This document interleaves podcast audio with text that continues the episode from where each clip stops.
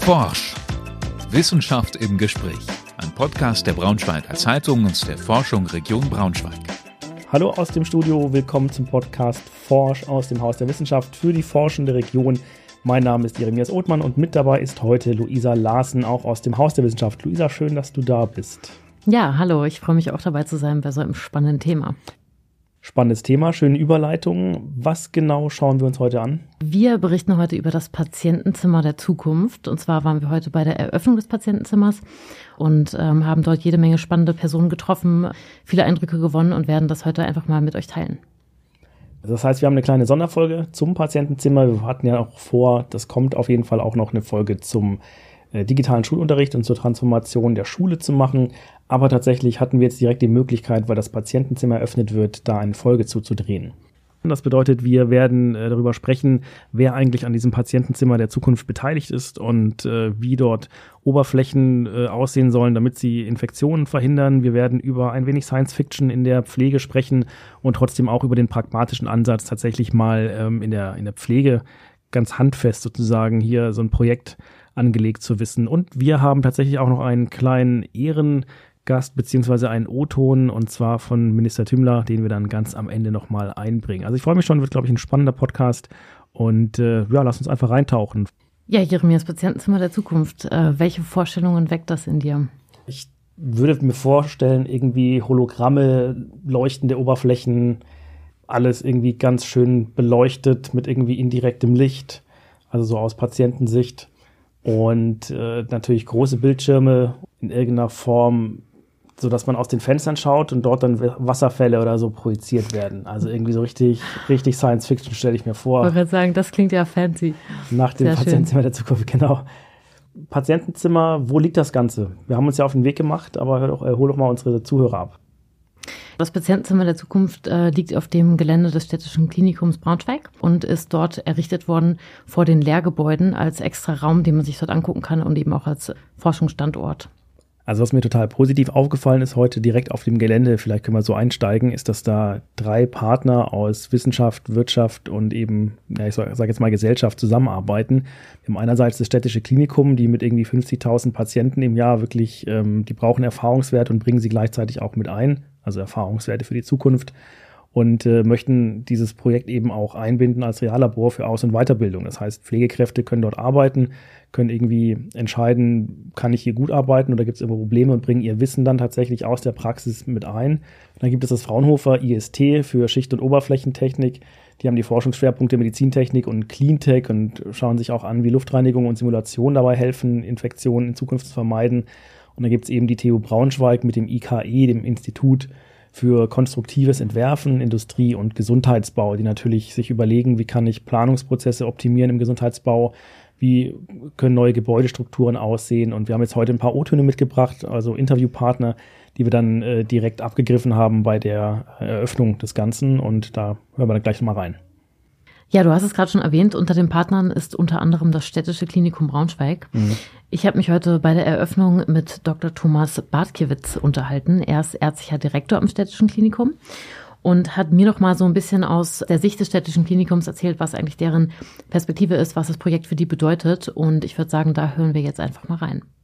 Also erstmal sind wir stolz, dass das Patientenzimmer der Zukunft äh, hier in Braunschweig äh, am Klinikum Braunschweig als Maximalversorger ist. Äh, da gab es ganz gewiss auch äh, andere Wettbewerber, die das gerne bei sich gewünscht hatten. Von daher äh, sind wir da erst natürlich mal stolz, äh, es hier in Braunschweig zu haben. Wir versprechen uns viel, weil Infektionsprävention einen ganz hohen Stellenwert in einem Krankenhaus hat. nicht erst nach der Corona-Pandemie, sondern schon immer, weil wir es schon immer mit Keimen im Krankenhaus zu tun gehabt haben. Und von daher ist unsere Perspektive, hier in diesem Bereich besser zu werden. Wir sind schon gut, man muss sich keine Sorgen machen. Mit 5,8 Prozent äh, der Übertragung in Krankenhäusern von Keimen zu Infektionen halt, ist das im äh, bundesweiten wie im äh, europäischen und internationalen Vergleich ein gutes Ergebnis, das wir hier in Deutschland erzielen. Aber bei dann doch 600.000 Infektionen und 15.000 Menschen, die daran sterben, äh, ist das immer einer zu viel halt. Und von daher treibt uns das natürlich an, hier besser zu werden. Ja, das klingt ja schon relativ gut mit den ganzen Infektionszahlen, die runtergebrochen werden müssen. Ich frage mich jetzt ein bisschen, sind wir eigentlich gerade sicher im Krankenhaus? Gute Frage. Darauf hat er auch eine Antwort. Man kann mit sehr gutem Gewissen ins Krankenhaus gehen, weil alles im Rahmen der Infektionsprävention getan wird, äh, Krankenhausübertragungen nicht stattfinden zu lassen. Ähm, soweit gehört aber eben auch dazu, dass eben Übertragungen durch Kontakt äh, entstehen können. Von daher hängt es natürlich auch immer von jedem Einzelnen ab, über Händedesinfektion halt auch Übertragung zu vermeiden. Äh, aber hier gilt es eben, Abläufe sich in Krankenhäusern einfach äh, genauer weiterhin anzuschauen, um in diesen Bereichen äh, dann von der Flächendesinfektion, dann Händedesinfektion immer noch weiter besser zu werden. Na, das klingt ja schon ganz gut. Dann kann man ja guten Gewissens ins äh, Krankenhaus gehen, auch im aktuellen Zustand. Auch im internationalen Vergleich äh, stehen wir wohl ganz gut da, wie er sagt. Also ich hoffe, das hat deine Frage beantwortet. Auf jeden Fall. Ich fühle mich jetzt direkt sicherer und möchte direkt ins Krankenhaus. Unbedingt. Ja, ganz besonders spannend finde ich jetzt an diesem Projekt. Ähm, ich habe das heute auch nochmal bei diesem ja, Eröffnungstag gesehen. Es sind viele motivierte Leute, Unternehmen und Einrichtungen, die sagen, wir möchten gerne irgendwie in der Praxis arbeiten. Und das Prinzip, das hier zum Tragen kommt, also dass Wissenschaft sich eng mit Wirtschaft und eben Gesellschaft vernetzt, das erklärt Herr Hussein, der Chefarzt und Krankenhaushygieniker am Institut für Mikrobiologie und Infektiologie ist und eben auch am Städtischen Klinikum Braunschweig arbeitet. Und äh, diese Kooperation hat so ein bestimmtes Motto und zwar From Bench to Bedside and Back und das lassen wir uns jetzt auch klären. Ja, ähm, Bench to Bed, also die Bench ist sozusagen das Labor, das ist das Patientenzimmer und Bed ist das Patientenzimmer sozusagen im Krankenhaus. Äh, wir haben viele Probleme im Krankenhaus, ähm, die wir experimentell nicht im realen Leben lösen können, weil da der Patient ist, weil das sozusagen im täglichen äh, Brot- und Buttergeschäft abläuft. Hier können wir ähm, Situationen simulieren ähm, diese Erkenntnisse, die wir dann hier bekommen aus dem Bench, aus dem Labor, nehmen wir dann mit sozusagen direkt in die Realität, in das Patientenzimmer und setzen sie dort um und schauen ähm, sozusagen Proof of Concept, Proof of Principle, also funktioniert mein Konzept, was ich im Labor erdacht habe, auch in der realen Welt. Und Back bedeutet, etwas, wenn etwas nicht funktioniert, gehe ich mit dem Ergebnis von dem echten Patienten wieder zurück in mein Laborpatientenzimmer, ändere die Modalitäten, ändere die Parameter und schaue, was sich dann ergibt und gehe dann wieder zurück zum Bett. Also es ist ein Hin und Her und das ist das Gute an diesem Experimentalpatientzimmer. Ich mache hier translationale Forschung. Ich mache keine Grundlagenforschung, sondern angewandte translationale Forschung. Ergebnisse aus dem Labor werden direkt übertragen in das echte Leben. Ja, da kommen wir dem äh, Kern des Ganzen schon so ein bisschen näher. Also Ziel ist die Infektionsprävention. Professor Dr. Hamid Hossein, Chefarzt und Krankenhaushygieniker, Institut für Mikrobiologie und Infektiologie. Also der kennt sich mit Infektionen auf jeden Fall gut aus. Und den habe ich einfach mal gefragt, was sind eigentlich Maßnahmen, um Infektionen zu verhindern? Infektionsprävention konkret heißt, ich versuche, Infektionen zu vermeiden. Infektionen und Übertragung, die zu Infektionen führen könnten. Und da hat man als Krankenhaushygieniker viele, viele Möglichkeiten. Einmal natürlich die Keimlast senken.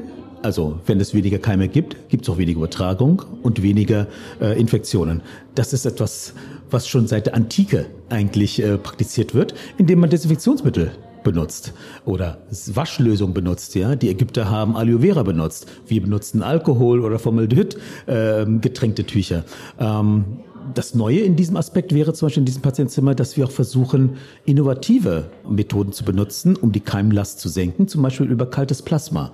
Kaltes Plasma ist etwas ganz Innovatives, ja, tötet Bakterien ab und auch andere Mikroorganismen und kann prinzipiell auf alle Oberflächen angewendet werden. Also neben der Infektionsprävention berichtet Herr Hussein dann auch von innovativen und neuen Dingen, die in diesem Krankenhauszimmer eingebracht werden. Er berichtet unter anderem von Plasma. Ich weiß nicht, hast du schon mal was von Plasma gehört? Tatsächlich nur, weil ich mal Blutplasma gespendet habe. Ich weiß nicht, ob damit das gleiche gemeint ist. Ich habe mir das jetzt gleich erklären lassen. Also Herr Hussein nochmal mit O-Ton, äh, was Plasma ist. Plasma ist ein vierter Aggregatzustand, also dem Fest, Flüssig und Gas gibt es dann Plasma. Es gibt kaltes und warmes Plasma. Kaltes Plasma ist etwas, was Sie zum Beispiel bei den Nordlichtern sehen. Das ist atmosphärisches Plasma und es hat antibakterielle ähm, Wirkung.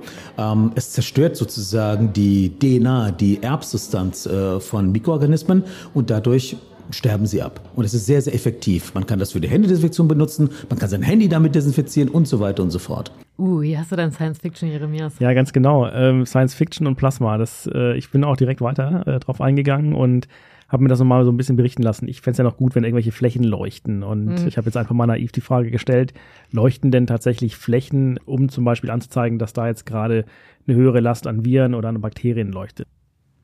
Nein, leider nicht. Das wäre toll gewesen. Ähm, Leuchten tut nichts, aber was wir regelhaft in der Hygiene machen, ist, dass wir mit sogenannten Leuchtstiften bestimmte Areale markieren, um zu sehen, ob die Reinigungs- und Desinfektionsleistung an dieser Stelle stattgefunden hat.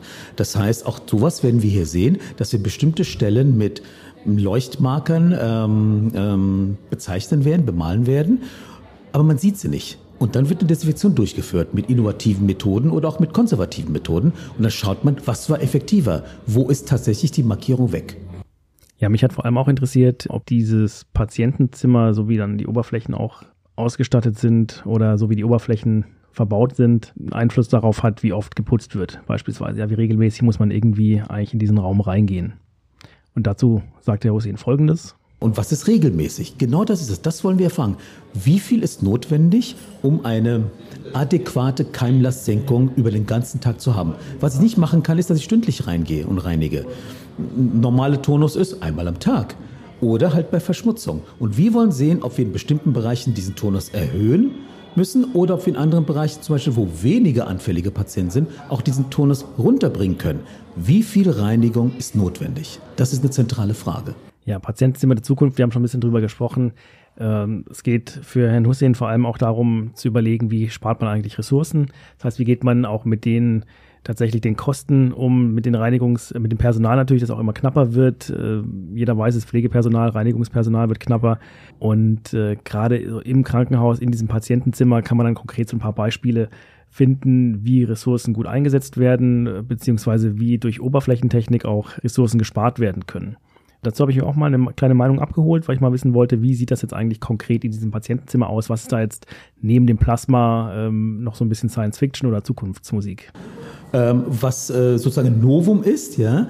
Äh, in der Regel hat man einen Desinfektionsmittelspender an der Tür. Hier ist es so, dass wir wirklich am Bett eins haben, direkt neben dem Bett eins haben. Das heißt, auch wenn man direkt am Patienten äh, ähm, den Patienten versorgt und kontaminiert sich oder die Hand, zum Beispiel beim Entleeren eines Blasenkatheters, kann man sofort ähm, seine Hand desinfizieren und desinfiziert sozusagen zum nächsten Patienten gehen. Die Wege sind kurz, ja, es ist nicht zu nah beieinander, was wieder schlecht wäre aus der Sicht eines Mikrobiologen und Hygienikers wegen Übertragung, aber nah genug, um effizient arbeiten zu können. Ja, jetzt haben wir einen kleinen Einblick bekommen äh, daran, wie, wie man Ressourcen spart, beziehungsweise wie man auch Infektionen verhindern kann, indem man eben auch wirklich, so banal das klingt, genügend Desinfektionsmittelspender irgendwie aufstellt. Also mir war zum Beispiel auch neu, dass in jedem Zimmer im Krankenhaus heutzutage üblicherweise einer am Start ist. Nee, aber tatsächlich ist es so auf den Toiletten und so, da äh, findet man inzwischen immer eigentlich Desinfektionsmittel, ne? also ja. in allen Gebäuden und so auch. Also das ist so eine kleine Lehre, die wir, die wir mitnehmen können. Äh, wie viel, wie viel Desinfektionsmittel und wie viel Zugang hat man dazu? Ähm, ja. Viel hilft viel, scheinbar. Ja, auf jeden Fall. Zum, zum Patientenzimmer zurück. Ich habe mich jetzt mal gefragt, als ich mich in diesem Zimmer umgeguckt habe. Also man kommt rein, wir können das so ein bisschen beschreiben. Äh, man kommt rein und hat dann direkt so links und rechts zwei Nasszellen, also zwei Bäder, die sind unterschiedlich gefliest. Und dann so für unsere Hörerinnen und Hörer, man geht dann so einen Schritt weiter und hat dann links und rechts die Betten, also nicht, wie man das vielleicht auch so kennt, auf einer Seite zwei Betten, dann einen kleinen Tisch, sondern man hat links und rechts Betten. Und ähm, dann noch so einen kleinen Arbeitsbereich jeweils hinter den Betten, aber die, die Kopfenden der Betten liegen auch so weit auseinander, wie es irgendwie geht. Also auch da mhm. zum Infektionsschutz. Also ich war jetzt in diesem Zimmer und habe dann zum Beispiel auch gesehen, es gibt abgerundete Kanten. Jetzt habe ich mich so ein bisschen gefragt, ob das problematisch ist, äh, wenn Kanten abgerundet sind, weil ich mir vorstelle, die sind mit Klebstoff festgemacht und irgendwann werden die Weichmacher hart, dann kommt da irgendwie ein Riss und dann hat man die Infektion wieder. Und da hat Herr Hussein auf jeden Fall auch eine klare Antwort. Die Alternative wäre Fliesen zum Beispiel, was man früher gemacht hat. In meinem Labor habe ich noch an einigen Stellen Fliesen mit Fugen. Das ist viel schlimmer, weil eben in den Fugen sich Erreger ansiedeln können. Hier haben wir jetzt eine Oberfläche, die leicht zu reinigen ist, aber trotzdem äh, Industrienorm hat, also sehr belastbar ist. Die Stoßkanten sind legeartig geklebt. Natürlich kann es sein, dass wenn man was Spitzes hinfällt, dass da ein kleiner Riss entsteht. Auch hierfür gibt es Möglichkeiten, dass man das dann so nachträglich verklebt. Auch das wird äh, praktiziert passiert.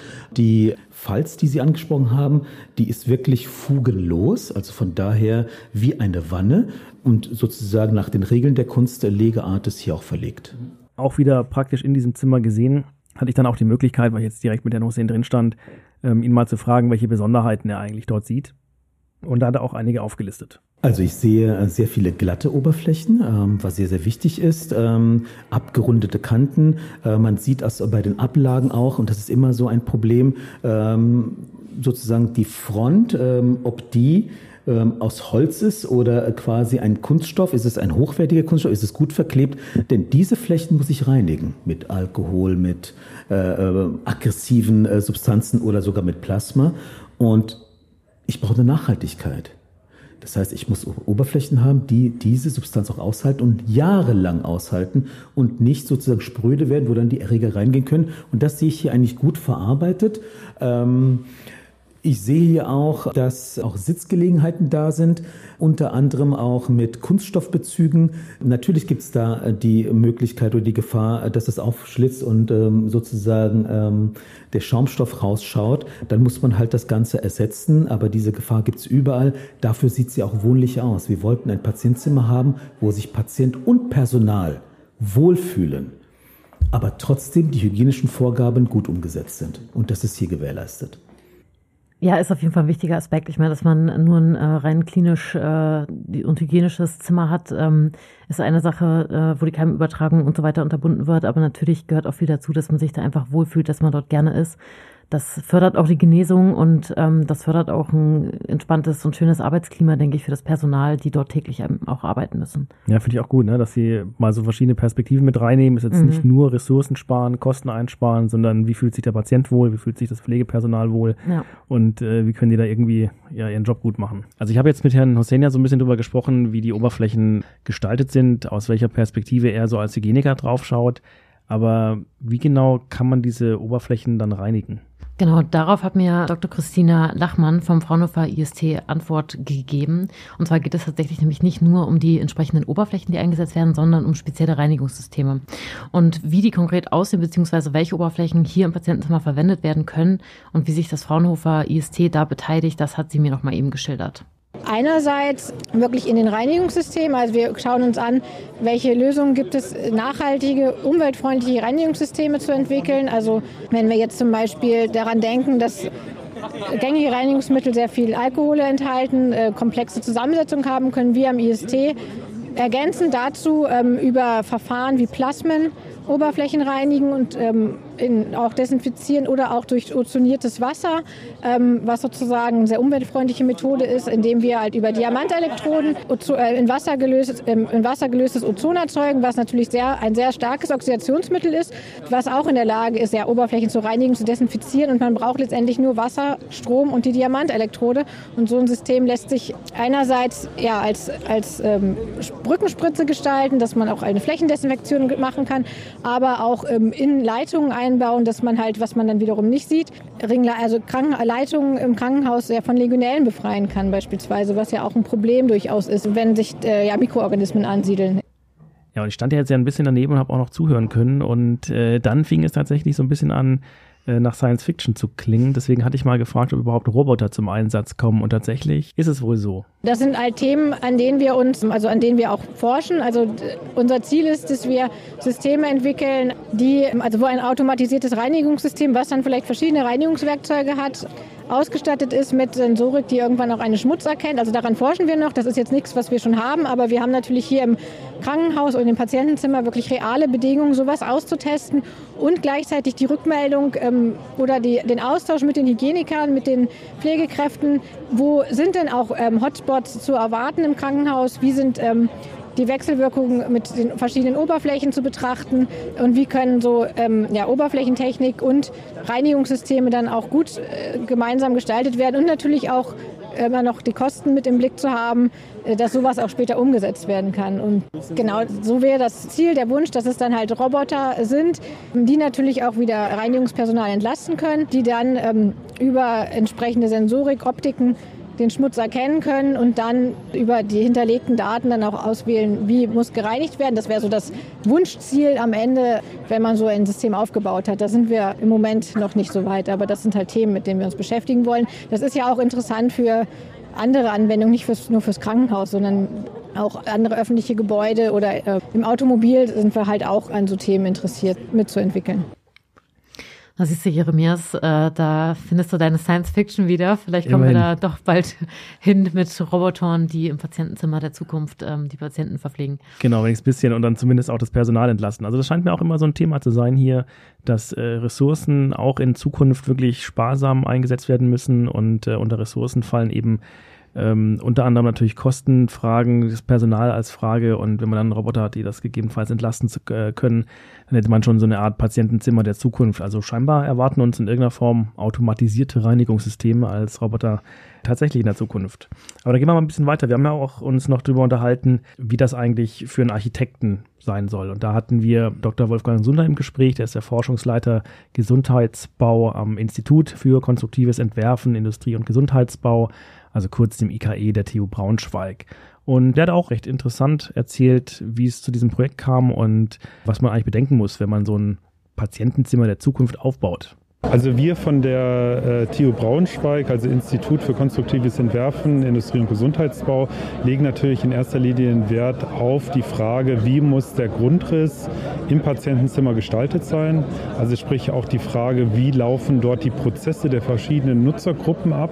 Also wir sprechen hier von dem medizinischen Personal, Reinigungskräfte, der Patient selber und auch Besucher sind bei uns im Fokus und die Frage der Nutzung, der Prozesse und der Gebäudeplanung sind ganz eng miteinander verknüpft. Und das ist unsere Aufgabe als Institut hier eben im Patientenzimmer der Zukunft weitere Forschung zu betreiben.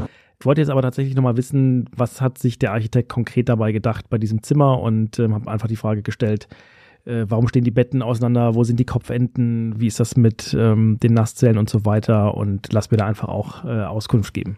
Also es gibt verschiedene Aspekte, die natürlich eine Rolle spielen. Also das Patientenzimmer selber ist ein komplexes System. Ich hatte gerade angesprochen, eben wie gesagt die Nutzergruppen, die Abläufe. Das äh, Weitere ist natürlich dann die Frage im Bereich der Infektionsprävention, wie kann man effektiv Infektionsübertragung kontrollieren, im besten Fall vermeiden. Und da spielt natürlich die Trennung der Nasszellen eine entscheidende Rolle. Das kann man sich natürlich vorstellen, in dem entsprechenden Raumklima ist Feuchte, dort wird natürlich schnell der Erreger übertragen. Also von daher war es natürlich für uns wichtig, da entsprechend für jeden Patienten eine Nasszelle zu setzen. Und das Zweite, auf der anderen Seite der Komfort des Patienten spielt natürlich auch eine Rolle, dass wir gesagt haben, wir wollen gleichwertige Patientenbereiche schaffen. Das heißt, wir haben entsprechend die Betten gegenübergestellt. Aber auch das hat natürlich den Hintergrund, dass die Abläufe und die Infektionskontrolle damit auch besser funktionieren. Was ich halt sehe, ist ein total schickes, eingerichtetes Zimmer äh, schöne weite Bildschirmarme, die Oberflächen leuchten, das ist schön hell, ähm, hat riesige Fensterfronten. Können wir uns dann in Zukunft vorstellen, wenn so ein Krankenhaus geplant wird, jeder hat einen Blick zum Hof oder einen Blick nach draußen. Das, äh, man hat ja auch nicht nur Zimmer eigentlich im Krankenhaus, die, die nach außen zeigen. Äh, wir hören mal rein. Ja, also das ist natürlich äh, ein wichtiger Punkt und äh, das ist natürlich auch die Triebfeder auch letzten Endes dieser Kooperation, dass wir natürlich alles immer hinterfragen und dass wir natürlich immer sehen, wo kann man in welchen Bereichen das Patientenzimmer noch besser gestalten, noch effektiver im Bereich der Infektionsprävention auch vorangehen.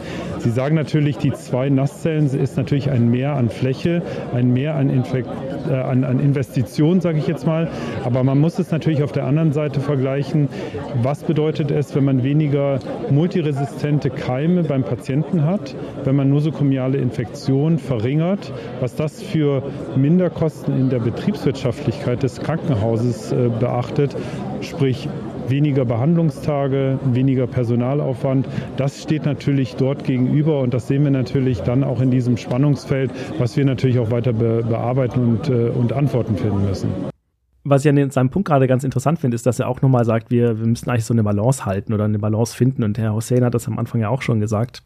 Es kann nicht darum gehen, dass wir irgendwie alle zehn Minuten da reingehen und putzen, sondern dass wir eben so oft wie nötig putzen und so selten wie möglich und äh, einfach versuchen, dass wir die Oberflächen in irgendeiner Form so gestalten, dass sie Infektionen verhindern, beziehungsweise die Reproduktionszahl von diesen Viren und Bakterien unten gehalten wird. Also das äh, scheint mir auch so ein Thema zu sein, das sich durchzieht. Es gibt einen bestimmten Einsatz von Ressourcen, den man, den man halt laufen lassen kann und irgendwann lohnt sich bestimmte Dinge halt auch nicht mehr. Aber man muss halt eben auch gegenrechnen und klingt das für mich relativ sinnvoll, nämlich dass man sagt, baue jetzt ein Patientenzimmer und äh, Dort werden die Infektionen verringert, was wiederum zu weniger Kosten führt, weil natürlich beim Patienten oder bei einfach weniger MRSA-Keime da sind. Das bedeutet wiederum für das Krankenhaus, dass ähm, Menschen früher entlassen werden und dementsprechend auch die Kosten dafür im Krankenhaus sinken. Also es gleicht sich quasi aus und das kann man mit so einem äh, Patientenzimmer jetzt eben auch erforschen und äh, weitermachen. Mhm. Ja, und äh, das nächste Thema äh, tatsächlich, wir haben gerade das Statement auch ein bisschen gehört, für mich ist ja immer irgendwie ein bisschen wichtig konkret, ja. Also was nehme ich jetzt eigentlich genau mit? Was könnte jeder Einzelne auch dazu wissen, wenn er jetzt einen Raum in irgendeiner Form infektionsarm machen möchte. Mhm. Und äh, es gibt tatsächlich eine relativ lange Liste. Ich habe mir das im Vorfeld irgendwie erklären lassen von Herrn Sunder. Es, also über zwölf wirkliche ähm, Prinzipien, die man befolgen sollte, die kann man sich alle auf der Website der TU und äh, des IKEs genau nochmal anschauen, aber so zwei, drei fasst er für uns mal zusammen.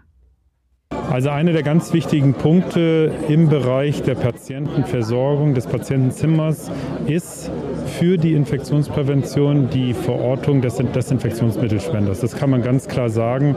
Das hat einen großen Einfluss eben auf die Hygiene des Patienten, des, des Pflegepersonals. Und da haben wir natürlich die Erkenntnis gesetzt, dass es wichtig ist, die Spender so zu setzen, dass sie immer sichtbar und in äh, Nutzernähe sozusagen der Abläufe gesetzt werden. Äh, weitere Aspekte sind natürlich äh, sinnvolle Oberflächen, wenige Fugen, wenn überhaupt dann die richtige Setzung der, der Fuge, ähm, sehr sinnvolle Reinigungsumgebung zu schaffen, also dass die Reinig das Reinigungspersonal sinnvoll eben die, die Bereiche ähm, sauber machen kann. Ja, also wenn ich jetzt so ein bisschen Fazit ziehen müsste mit den ähm, O-Tönen, die wir bisher gehört haben, wir haben total motivierte Menschen jetzt heute getroffen. Wie gesagt, man hört es im Hintergrund, die Stimmung ist irgendwie immer gut und ausgelassen. Alle sind irgendwie begeistert von diesem Patientenzimmer, das einfach in Zukunft auch zeigen kann, wie Ressourcensparen funktioniert, äh, dass man forschen kann und diese Forschung dann auch wieder in den Alltag integriert und tatsächlich aus dem Alltag wiederum die äh, Forschung hervorgeht, also dass auch wirklich das Pflegepersonal äh, dadurch nochmal eine Wertschätzung erfährt, dass, äh, dass es selber seine Erfahrung einbringen kann in die Forschung. Und wir haben es vorhin auch schon angeteasert, neben der TU-Leitung Professorin Angela Ittel war auch Oberbürgermeister Dr. Kornblum da und eben auch Björn Thümler aus dem Ministerium für Wissenschaft und Kultur. Luisa, berichte doch mal ein bisschen. Ja, es war auf jeden Fall sehr spannend, ihn heute mal kennenzulernen und persönlich zu sprechen. Er war beim, bei der Eröffnung des Patientenzimmers mit dabei, hat ein paar Grußworte gesprochen und auch wie bei den anderen Partnern vor Ort hat man auch bei ihm gemerkt, wirklich, was für eine Motivation dahinter steckt, dass er sich freut, am Standort Braunschweig so ein Projekt mit unterstützen zu können. Ähm, und was er konkret dazu sagt, welche Relevanz das Projekt für die Region Braunschweig hat, da hören wir jetzt mal rein.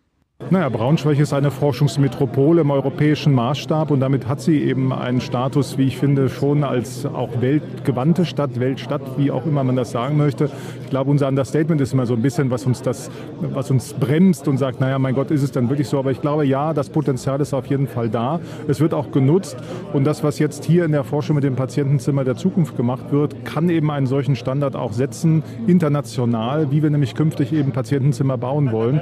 Und ich glaube, dass dieses Signal von Braunschweig ausgeht, ist ein gutes Signal, weil wir damit eben auch die Spitzenforschung, die aus Niedersachsen kommt, eben äh, international besser verkaufen können. Und wenn es gelingt, ein gemeinsames Forschungsprojekt in Niedersachsen zwischen Braunschweig, Oldenburg und Groningen zu initiieren, ich glaube, dann kommen wir auch der Frage von multiresistenten Keimen und deren Problemen äh, doch ein Stück weit weiter auf die Spur. Bei seinem Grußwort, spannenderweise hat der Tümler auch nochmal gesagt, stellen Sie Anträge, stellen Sie Anträge. So funktioniert dann eben auch Wissenschaft und eine gewisse Förderung. Also scheinbar hat das Land Niedersachsen auch vor, solche Projekte, das Patientenzimmer der Zukunft und ähnliches weiter zu fördern. Anträge schreiben. Ähm, wir kennen das so im Wissenschaftsbetrieb, unsere Zuhörerschaft vielleicht noch nicht ganz so genau. Ähm, was soll das eigentlich immer konkret heißen? Ja, genau, genau das habe ich ihn gefragt. Ähm, Herr Thümler hat Stehen gesagt. Festgenagelt, wunderbar. Genau, Herr Thümler hat gesagt, ähm, ja, stellt Anträge. Ne?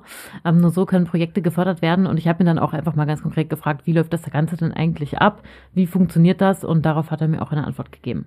Also aus unserem Programm Spitzenforschung äh, für Niedersachsen, abgekürzt Sprung, äh, gibt es ja die Möglichkeit, in unterschiedlichen Linien Anträge äh, zu stellen und beispielsweise eben auch für medizinische Weiterentwicklungen.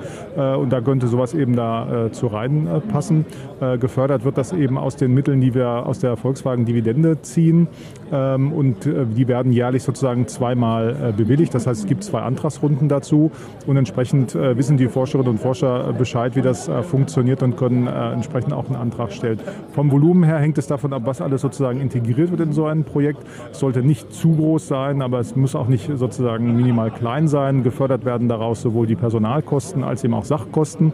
Ähm, und beides, äh, glaube ich, würde sich hier anbieten, auch in der Verbindung eben mit anderen Standorten, die in ähnlichen Themen wie multiresistenten Keimen und so weiter forschen.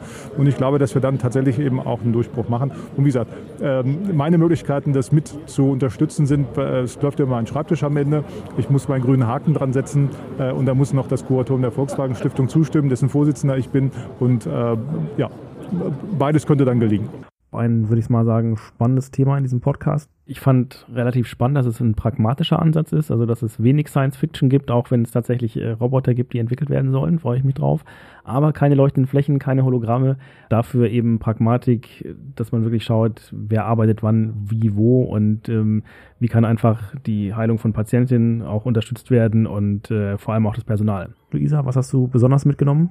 Ja, ich fand es äh, sehr spannend, natürlich bei dieser Eröffnung mit dabei sein zu können, mit den unterschiedlichen ähm, Personen und beteiligten Partnern sprechen zu können. Ähm, es ist erstaunlich, wie viel dahinter auch einfach steht, ne? an Planung, Organisation, Absprachen und so weiter. Und ich bin sehr gespannt, was dieses Projekt bringt, was das Patientenzimmer der Zukunft bringt und wie das Ganze aussehen wird. Danke, Luisa. Bis zum nächsten Mal. Vielen Dank. Das war Forsch, der Wissenschaftspodcast der Braunschweiger Zeitung und Forschung Region Braunschweig.